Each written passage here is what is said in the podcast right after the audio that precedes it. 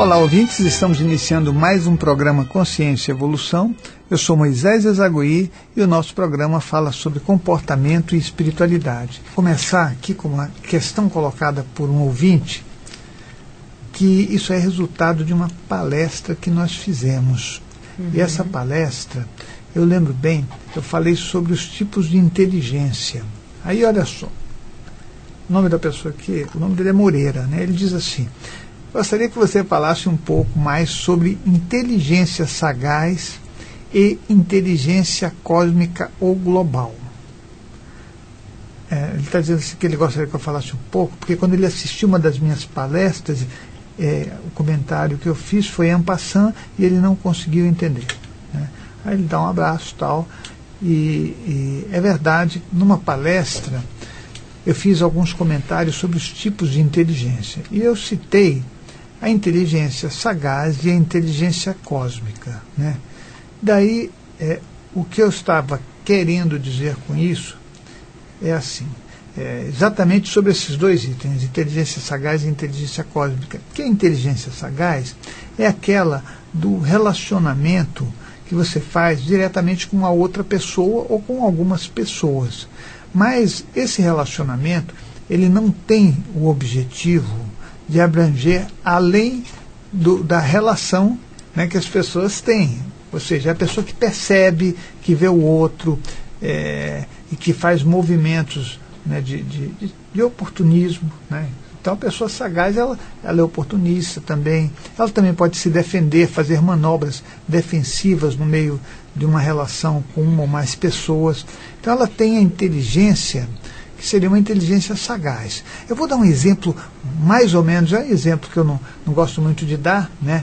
mas sabe aquele, aquela pessoa que a gente fala, olha, esse cara é malandro, né? O malandro que percebe as coisas que a gente não percebe e ele vai de verdade é, tomar atitudes, né? ele vai sair fora, é, ele vai fazer coisas que o outro passaria, na sua ingenuidade, passaria batido. Né? Então, tem coisas que uma pessoa que tem, que a gente às vezes chama de malandro, né, que é, olha, esse cara ele, ele tem um jeitão assim, né, é porque ele tem uma inteligência sagaz.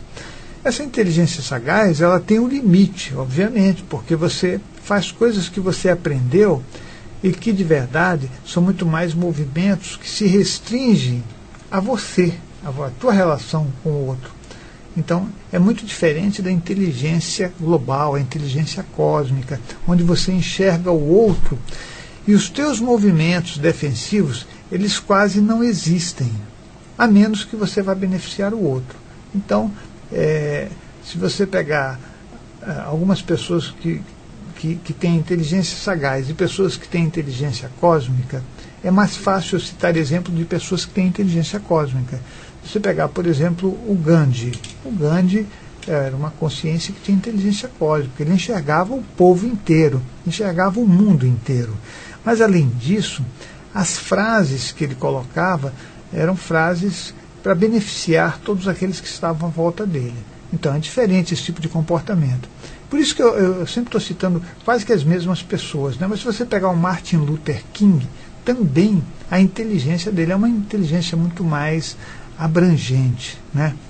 Ele, tá, ele enxerga a parte abstrata, ele não está enxergando só a relação direta, física, né, emocional, ele está enxergando muito além disso. Você quer ver um exemplo do Martin Luther King?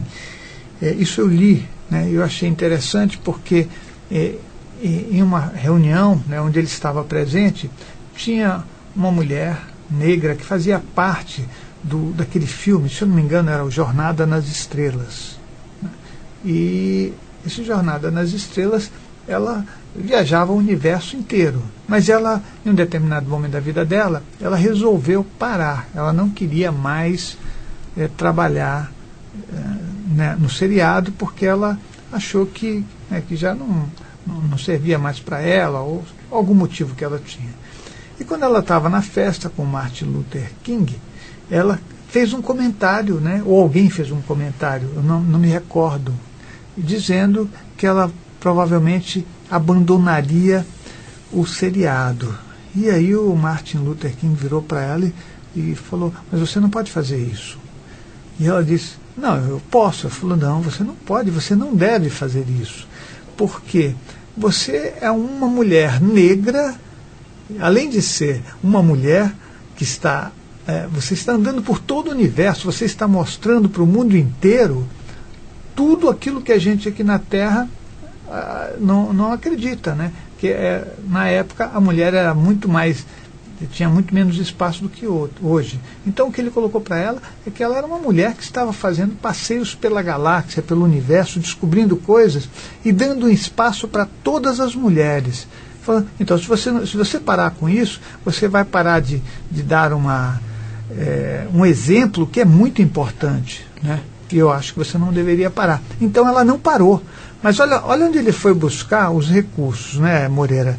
Ele foi enxergar coisas que que, que num, um, né, num espaço de abstração muito grande e que eu acho que é onde a gente de verdade está trabalhando com a inteligência global, né, trafegando em espaços que transcendem o nosso corpo e o nosso dia a dia, os nossos limites físicos, né, eh, as nossas limitações de ego.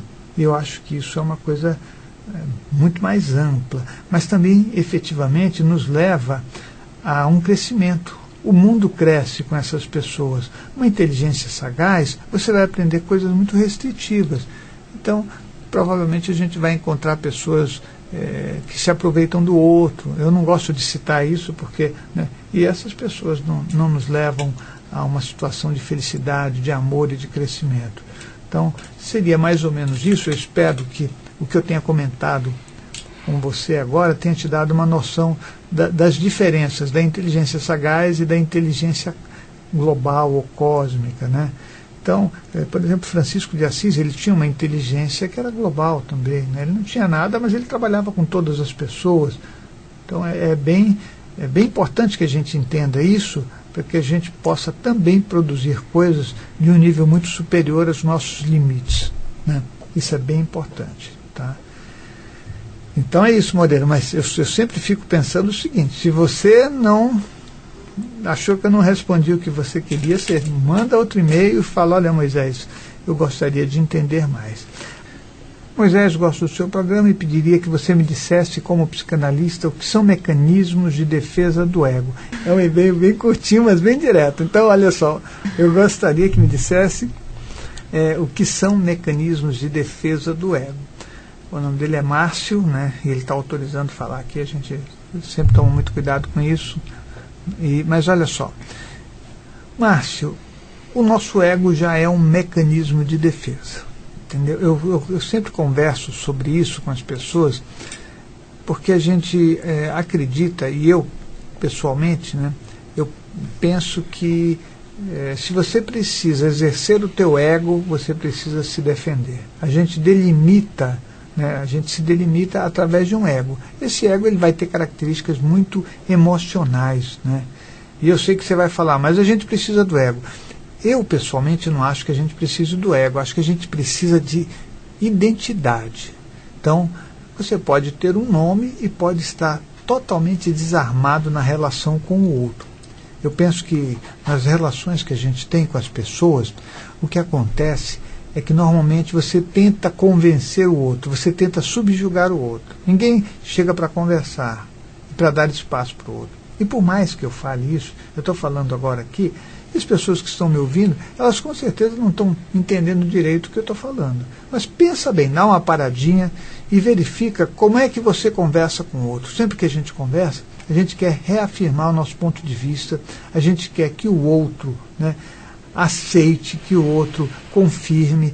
É assim que a gente age. Nós não chegamos para colocar uma ideia e essa ideia é, a gente vai debater, o outro tem direito a colocar opiniões, ou o outro dá uma ideia e a gente conversa sobre ela de uma forma isenta. Né? Quando eu digo isenta, é isenta das nossas cargas emocionais. Nós somos né, um saquinho cheio de, de cargas emocionais o tempo todo.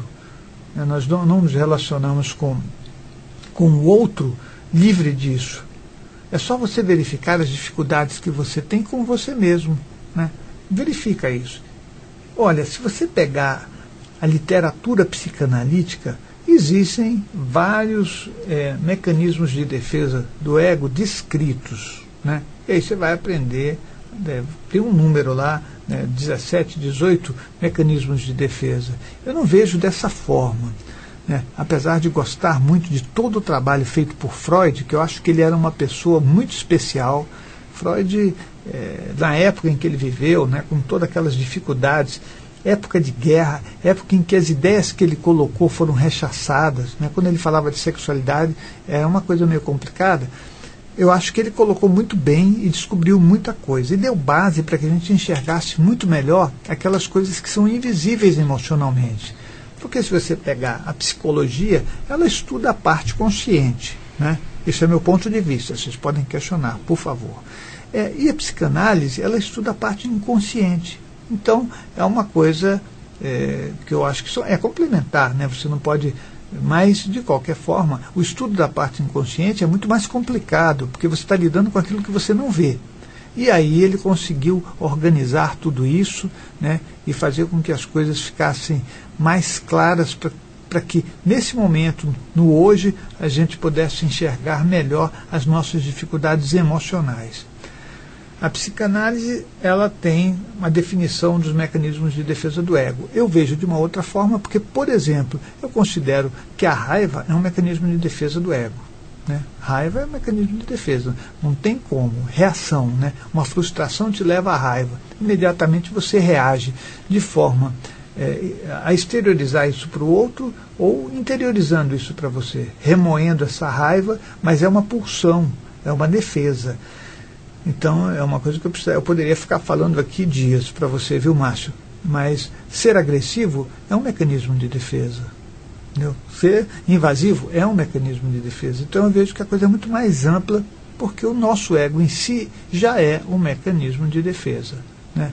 O ego, você ter um ego, tentar delimitar, reorganizar, manter a coesão desse ego para poder fazer as coisas, já é uma, um esforço e já é um mecanismo. Tá? Então, se você não estiver satisfeito com a minha resposta, que eu acho que às vezes é, eu vou falando e de repente você fala, não, mas eu queria saber muito mais. Né? É, tem algumas coisas que você pode aproveitar. Nós temos os nossos CDs, eles trazem muito material sobre isso. Né? Márcio, então é isso. Agradeço a você por ter feito esse percurso com a gente e até a próxima semana.